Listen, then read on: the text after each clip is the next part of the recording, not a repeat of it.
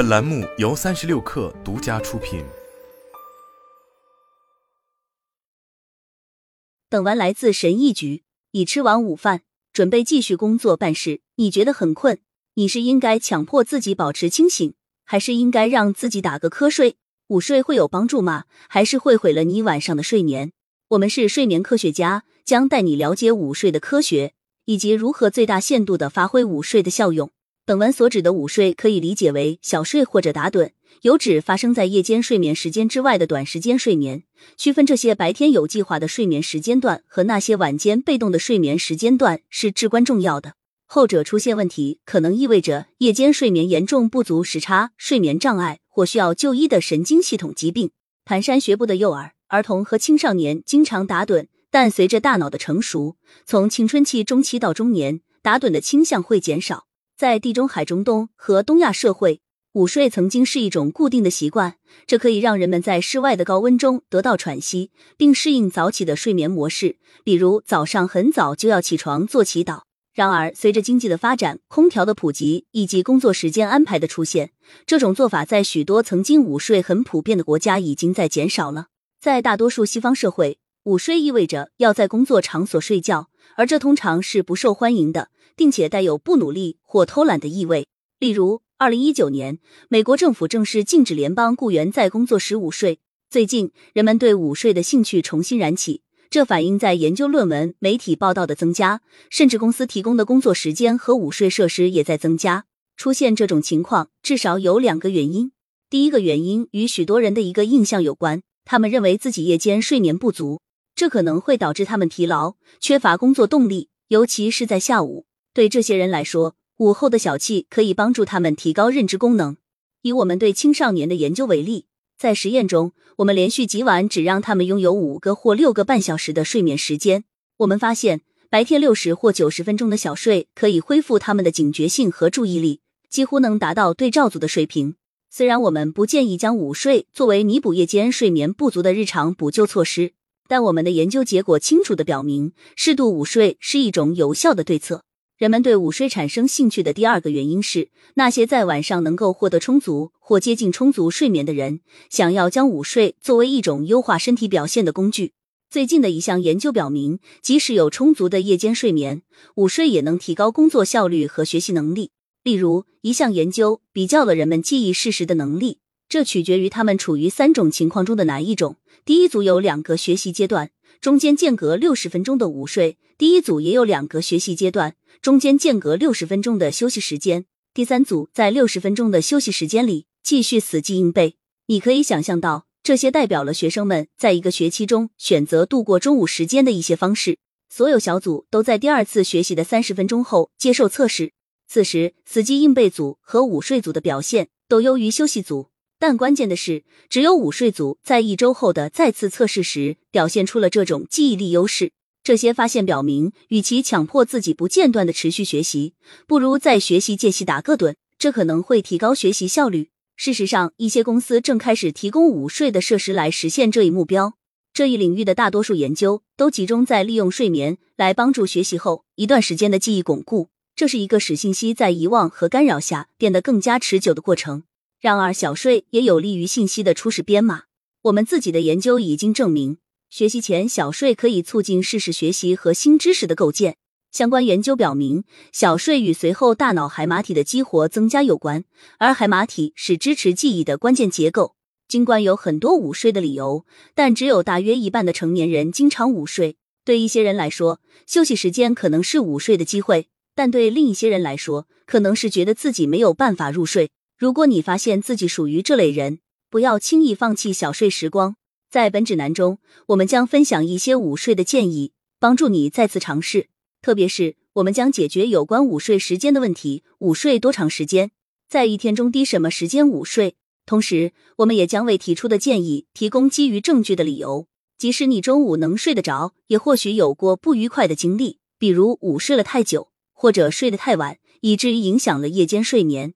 或者你在午睡醒来后，过早的开始了一项既定的任务，结果被睡眠惯性耽搁了，因为你一醒来就感到昏昏沉沉。如果你遇到过这些问题，那么这篇指南也是为你准备的。三、如何科学午睡，以让自己放松下来。当你计划的小睡时间到来时，很可能你无法在与夜间睡眠相同的环境中小睡，所以你必须尽可能的在最舒适的环境中将就。如果你觉得可以忍受的话，可以用眼罩来遮挡光线，用耳塞来消除声音干扰。当然，在你计划午睡的时间里，也应该把数字设备静音，就像你晚上准备睡觉一样。先把工作放在一边，花几分钟让你的大脑安静下来，也是一个放松的好主意。你可以做任何对自己有用的事情，听音乐、听无聊的在线讲座、听故事书等等。躺着或坐着并不重要，你当然可以在坐着的时候打盹。通勤者每天都会在公共交通上就是这样做的，这也是一种很好的方式。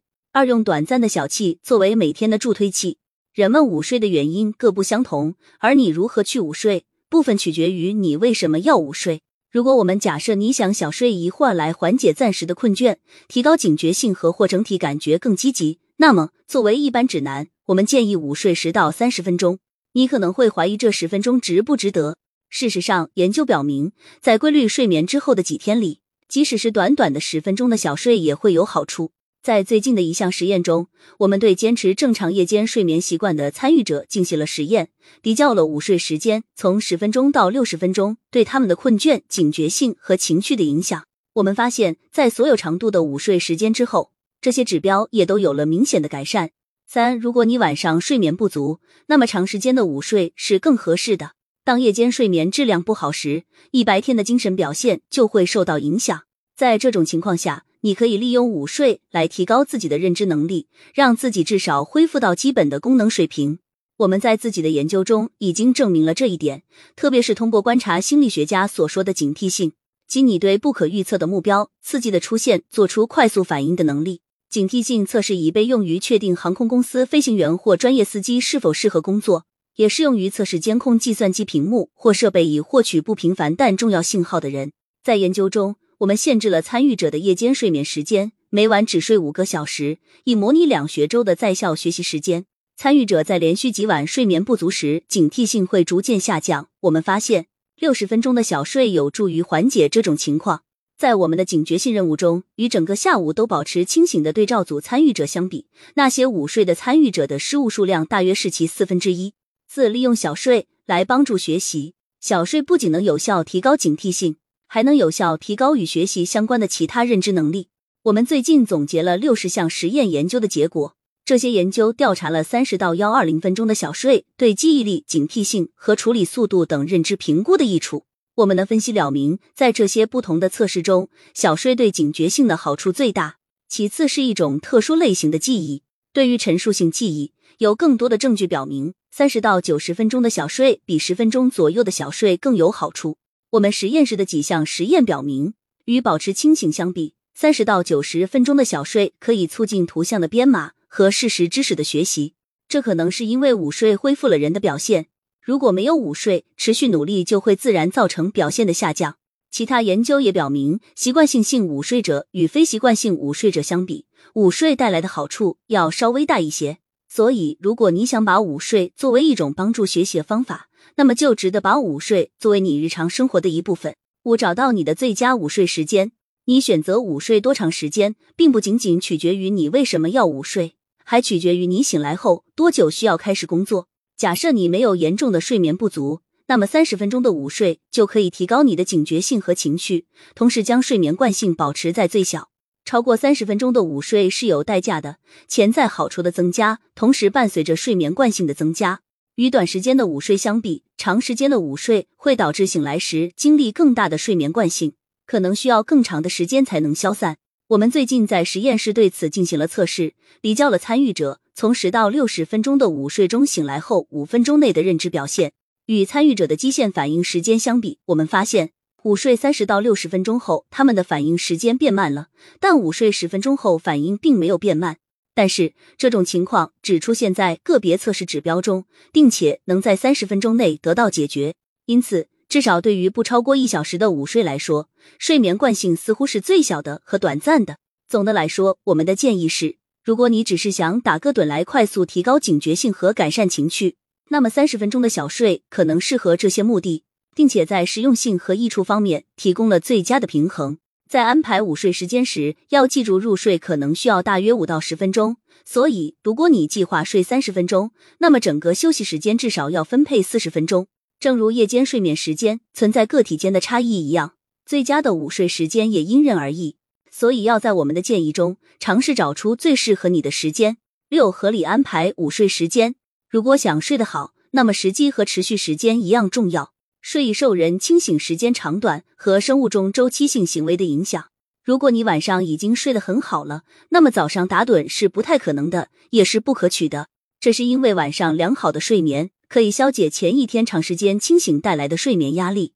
如果你早上确实感到困倦，那么这可能是因为你昨晚没有睡够，或者因为你的生物钟被打乱了。例如，出现在上完夜班或跨市区旅行之后，傍晚时分，在晚餐前后小睡一下，可能会更自然。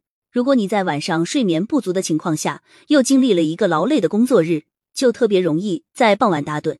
但要注意的是，如果你这么晚才午睡，那么可能会过早的降低白天积累的睡眠压力。从而使你更难在正常的就寝时间入睡。因此，如果傍晚时分午睡是你唯一的选择，那就尽量短一点。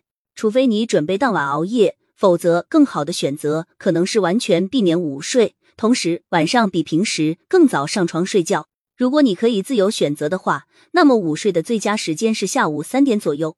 这与大多数人的昼夜节律在下午三点左右下降是一致的。记住，即使是十分钟左右的小睡，也能让你精神振奋。与世界经济论坛关于午睡可能会影响夜间睡眠的建议相反，我们对青少年参与者的研究发现，下午午睡并不会延长晚上入睡的时间。七，如果你想午睡但却睡不着，该怎么办？如果你曾试图按照我们的建议午睡，但还是做不到，那也别担心。午睡的倾向似乎是由一个人的遗传基因决定的，就像睡眠时间一样。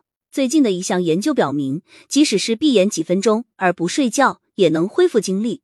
虽然目前还不知道原因，但是在外部刺激最少的情况下，一段安静的休息时间可能很有好处，特别是对巩固信息。所以，不管你是否能睡着，留出安静休息的时间都是值得的。